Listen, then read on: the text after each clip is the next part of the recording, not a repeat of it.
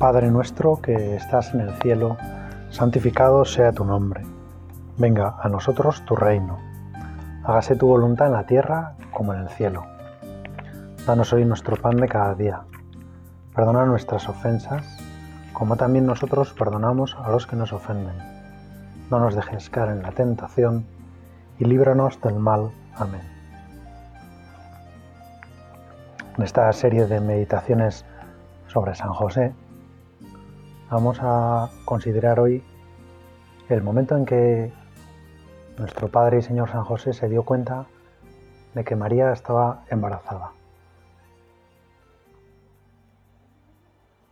José siempre miraba a María con admiración, con inmensa alegría, con un orgullo pues muy grande y más todavía después de haber recibido la alegría, el gozo inmenso, el don inmerecido de casarse con ella.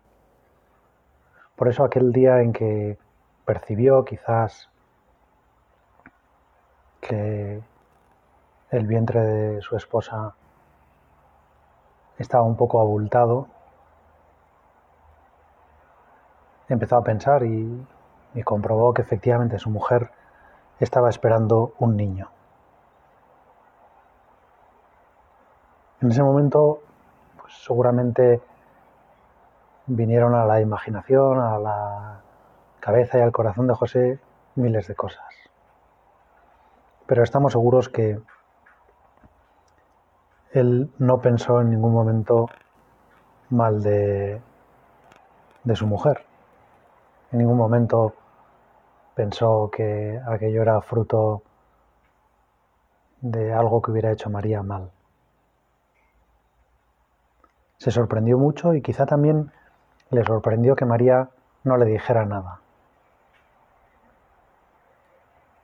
Quizá buscó su mirada, la mirada de María, para preguntarle, para decirle dime algo.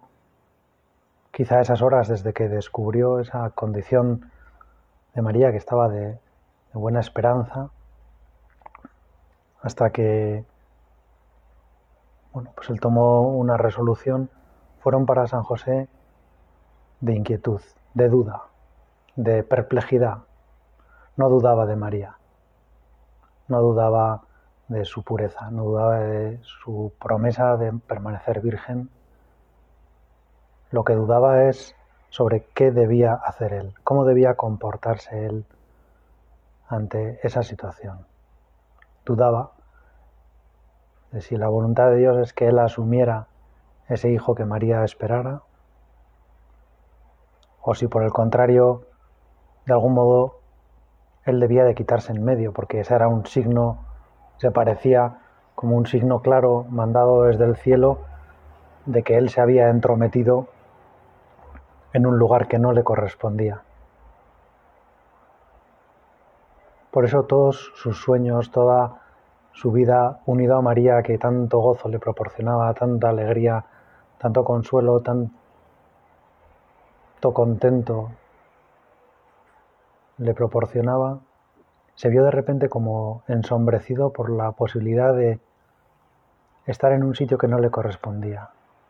Y posiblemente se dijo a sí mismo que había sido muy ingenuo en esos meses pensando que podría ayudar a María. Quizás se le vino abajo todo, pues, toda su confianza en sí mismo y, y pensó que había sobreestimado sus fuerzas y la capacidad de hacer feliz a María. Veía en esa condición de gravidez de María, en ese niño que María esperaba, como una confirmación de que él no pintaba nada en ese misterio. Ese misterio que era pues, la bondad misma de María, ese misterio que era el deseo de María de permanecer virgen y esa situación ahora nueva de que María estaba embarazada. Todo le parecía como contradictorio. Todo le parecía poco entendible para él. Y en lugar de pensar que alguien fuera de él fuera el que se estaba equivocando, ya fuera María o ya fuera Dios o ya fuera cualquier otra persona, pensó que él lo que tenía que hacer era quitarse de en medio.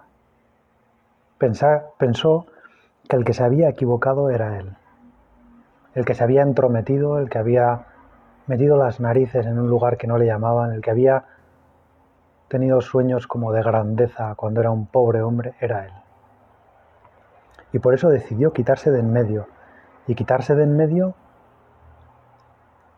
sin dañar a nadie, cargando sobre sí toda la duda que esa situación que él no entendía bien, pero cargando sobre sí toda la posible duda y las posibles maledicencias. Qué bueno es José. Qué maravilla, qué discreción. Qué amor tan grande y qué respeto tan maravilloso por María. Qué delicadeza para ni siquiera preguntarle a ella, ni siquiera ponerle a ella en la tesitura de tener que explicar. Él pensó, si María no me lo explicas porque no lo tengo por qué saber por ella qué delicadeza, qué, cariño, qué respeto, qué amor tan grande por María y por su libertad y qué confianza en ella.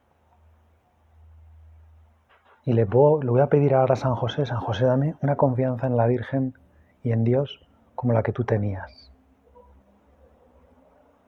Yo quizá hubiera pensado mal de todo el mundo o me hubiera enfadado porque nadie me había explicado lo que sucedía. Y sin embargo José lo que hace es quitarse de en medio.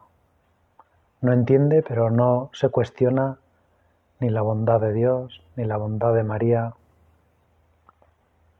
ni la bondad del niño, ni, ni la bondad de lo que está sucediendo.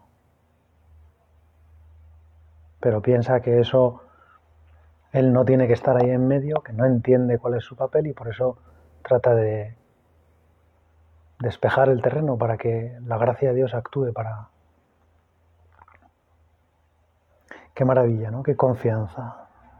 Con qué cariño y con qué pena a la vez miraría José a María pensando que tenía que abandonarla. Y a la vez, quizá también San José daría gracias a Dios por esos meses en que había tenido a María a lo mejor incluso interiormente le pediría perdón a Dios por haberse intrometido, por haber creído que él podría cuidar a María o que de algún modo pues María era un regalo para él. Y se dispuso a devolver a Dios el regalo que le había hecho. Sin rencor, sin enfado, pero sí con profunda tristeza. Seguro que San José sufrió.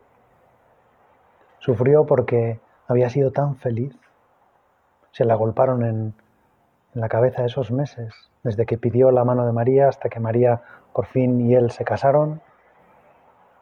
Y esos primeros meses en que, aunque no habían convivido todavía, no habían estado en la misma casa, ya eran marido y mujer. Ya se querían como un marido y como una mujer. Y ahora de repente esta situación que él no entendía, pero decide quitarse en medio para dejar actuar a Dios, porque entiende que algo maravilloso está sucediendo ahí y él no quiere estropearlo. Él no quiere ser protagonista. Él no quiere atribuirse ningún papel en esa misión. Y José, como un caballero, como un hombre profundamente libre, que amaba a María con un amor libre y que por eso la respetaba y que respetaba sus decisiones y respetaba también esta decisión. Y respetaba también su silencio. San José no pide explicaciones. No se presenta delante de Dios y le dice, explícame lo que pasa, sino que como no lo entiende, como no sabe qué debe hacer, piensa que lo más coherente es quitarse de en medio. Y entonces San José aquel día se fue a la cama. No es fácil pensar que San José se durmiera pronto. Sin embargo, también es verdad que pues, ese día habría sido para él agotador. Tantas vueltas, tantas cosas le venían a la cabeza, quizá derramó tantas lágrimas que acabó exhausto. Quizá sufrió tanto que al final, rendido, se acostó y se durmió. Y en medio de ese sueño se le aparece por primera vez un ángel y le dice, José, hijo de David, no temas recibir a María, porque la criatura que hay en ella es fruto del Espíritu Santo. José no podía creerlo. José estaba emocionado. Se le explicaba todo lo que él no había preguntado, se le aclaraba cuál era su misión y no solo se le excluía, no solo no se le excluía de aquel plan maravilloso, sino que se le otorgaba a él una misión. Y no solo una misión pues de seguir cuidando a María, la criatura para él más digna de ser cuidada, sino que encima se le explicaba el misterio de lo que iba a suceder. María era la madre del Mesías. Jesús, su hijo, a quien él debería poner nombre, iba a ser el Mesías. Y a él le correspondía acompañar y cuidar y hacer las veces de padre del Mesías. Esa criatura que estaba ya en el vientre de María y que él había observado era fruto del Espíritu Santo, había sido engendrado por el Espíritu Santo.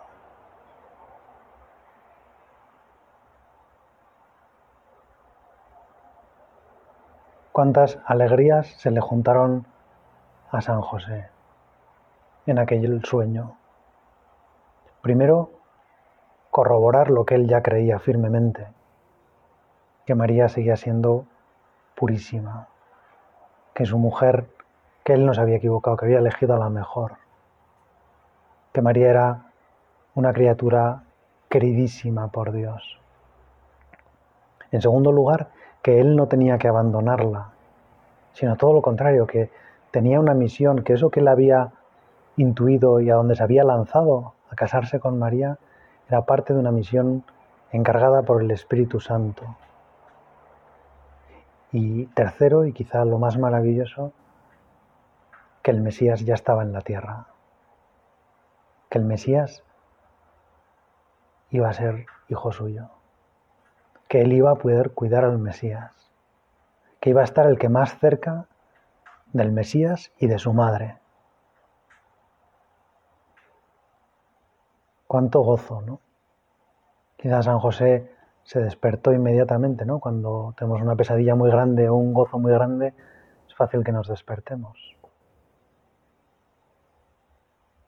Y es casi seguro que San José no pudo ya dormir aquella noche. Se le hicieron largas y a la vez cortas aquellas horas, hasta el alba, para poder correr a donde María y contarle que ya lo sabía, que el ángel se lo había revelado y contarle lo que había pensado, el plan que había trazado, abandonarla en secreto para que cayera sobre él la duda, para que todo el mundo pensara mal de él y nadie pensara mal de María.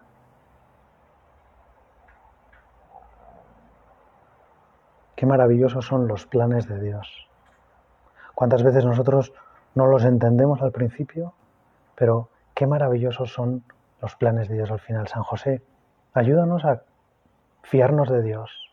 Aunque no sepamos el final de la historia, aunque no sepamos cómo van a terminar las cosas, ayúdanos a fiarnos de Dios, a entender que Él hará las cosas a su modo y que su modo es el mejor y que su modo es el más maravilloso, y que su modo nos va a llenar de felicidad y va a hacer nuestras vidas fecundas como la tuya, San José.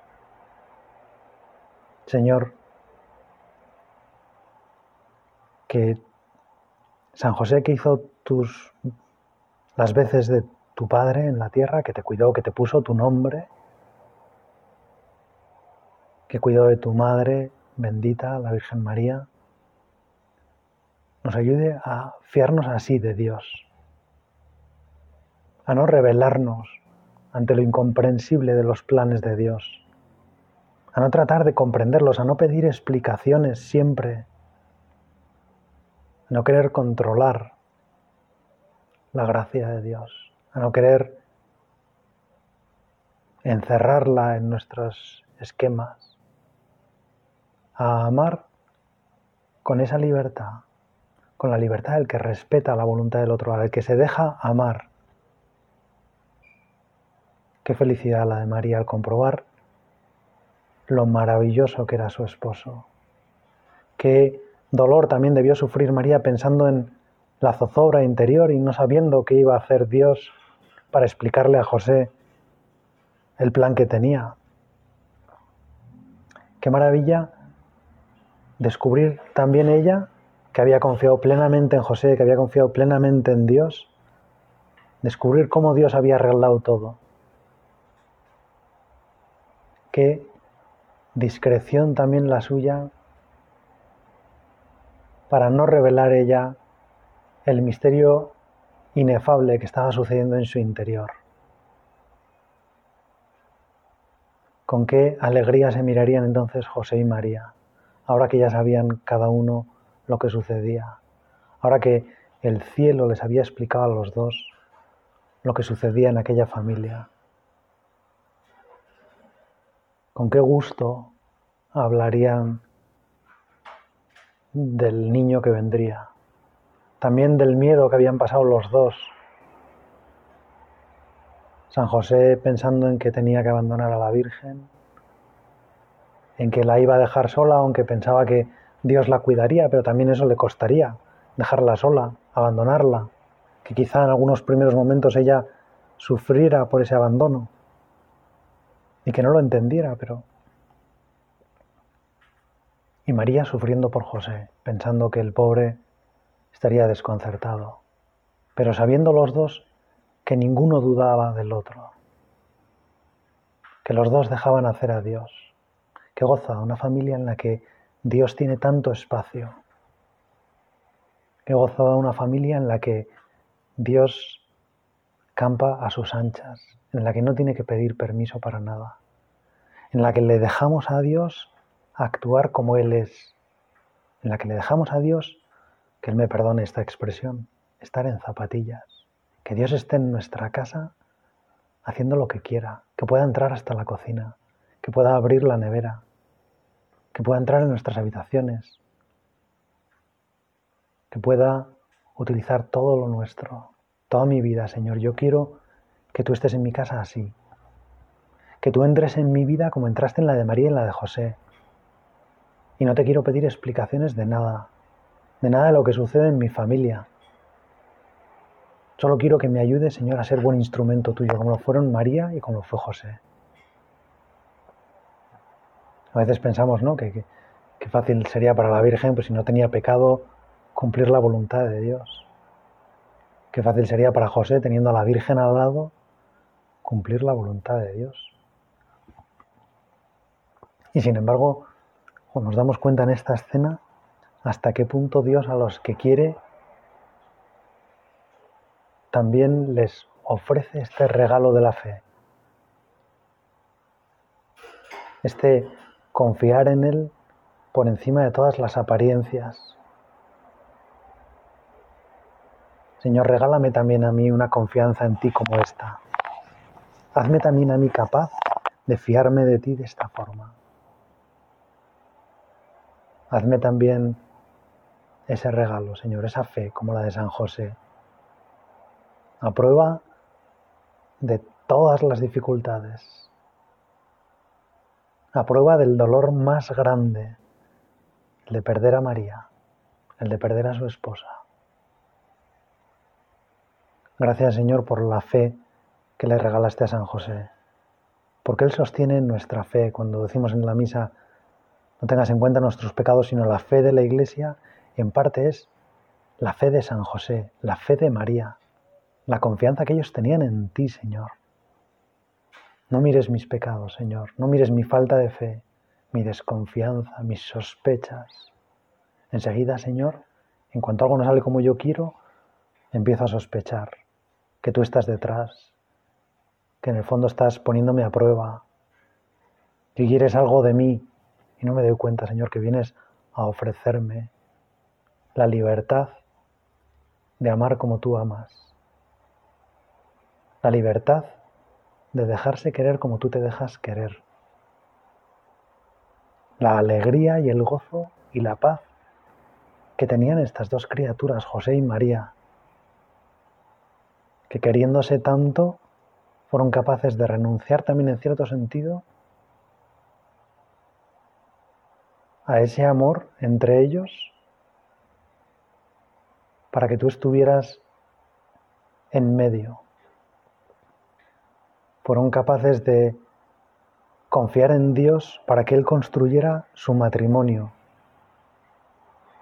No entendían lo que estaba pasando, no sabían cómo resolverlo, no sabían cómo explicarle el uno al otro lo que sentían y fuiste tú, Señor, el que con la fe de ellos dos hiciste ese amor todavía mucho más puro, todavía mucho más maravilloso, todavía mucho más grande, todavía mucho más verdadero.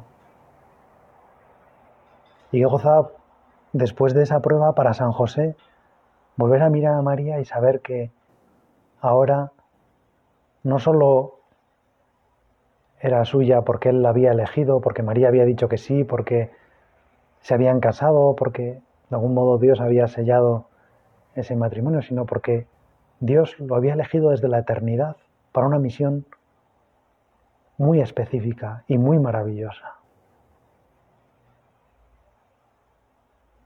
Qué gusto, cuántas gracias daría San José cuando se levantó a lo mejor le entró miedo de pensar, quizá esto que he soñado me lo he imaginado yo, pero también ahí se fió de Dios, porque conocía bien a Dios y no pensaba que los planes de Dios siempre coinciden con lo que menos nos gusta.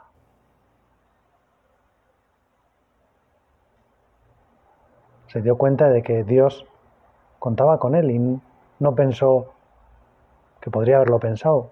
Esta misión me supera, no voy a ser capaz, no voy a estar a la altura. Sabía perfectamente que no estaba a la altura, que no, no había en su vida ningún mérito para merecer ni a María, ni a Jesús, ni a Dios mismo. Y sin embargo se dejó querer, porque había amado libremente, dejó que Dios le amara, dejó que Dios le eligiera, se dejó elegir por Dios para la misión que más alta que se le ha encargado a ningún hombre, a ser el Padre en la tierra del Mesías, hacer las veces de Padre del Mesías en la tierra. Nadie ha tenido una misión tan impresionante en relación con la salvación. Y él sabía perfectamente que no estaba a la altura. Él había decidido quitarse de en medio porque veía que aquello le superaba.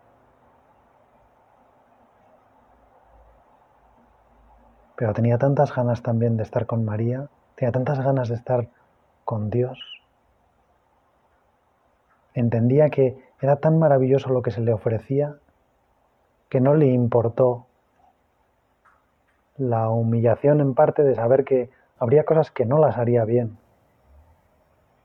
Habría cosas que no le saldrían perfectas. Habría veces en que se avergonzaría un poco de no haber dado a María lo que María se merecía, de no haber dado a Jesús lo que Jesús se merecía. Pero era tal la confianza que le inspiraba a María, era tal la paz que le inspiraba y era tal el cariño que le tenía que se llenó de alegría y de agradecimiento.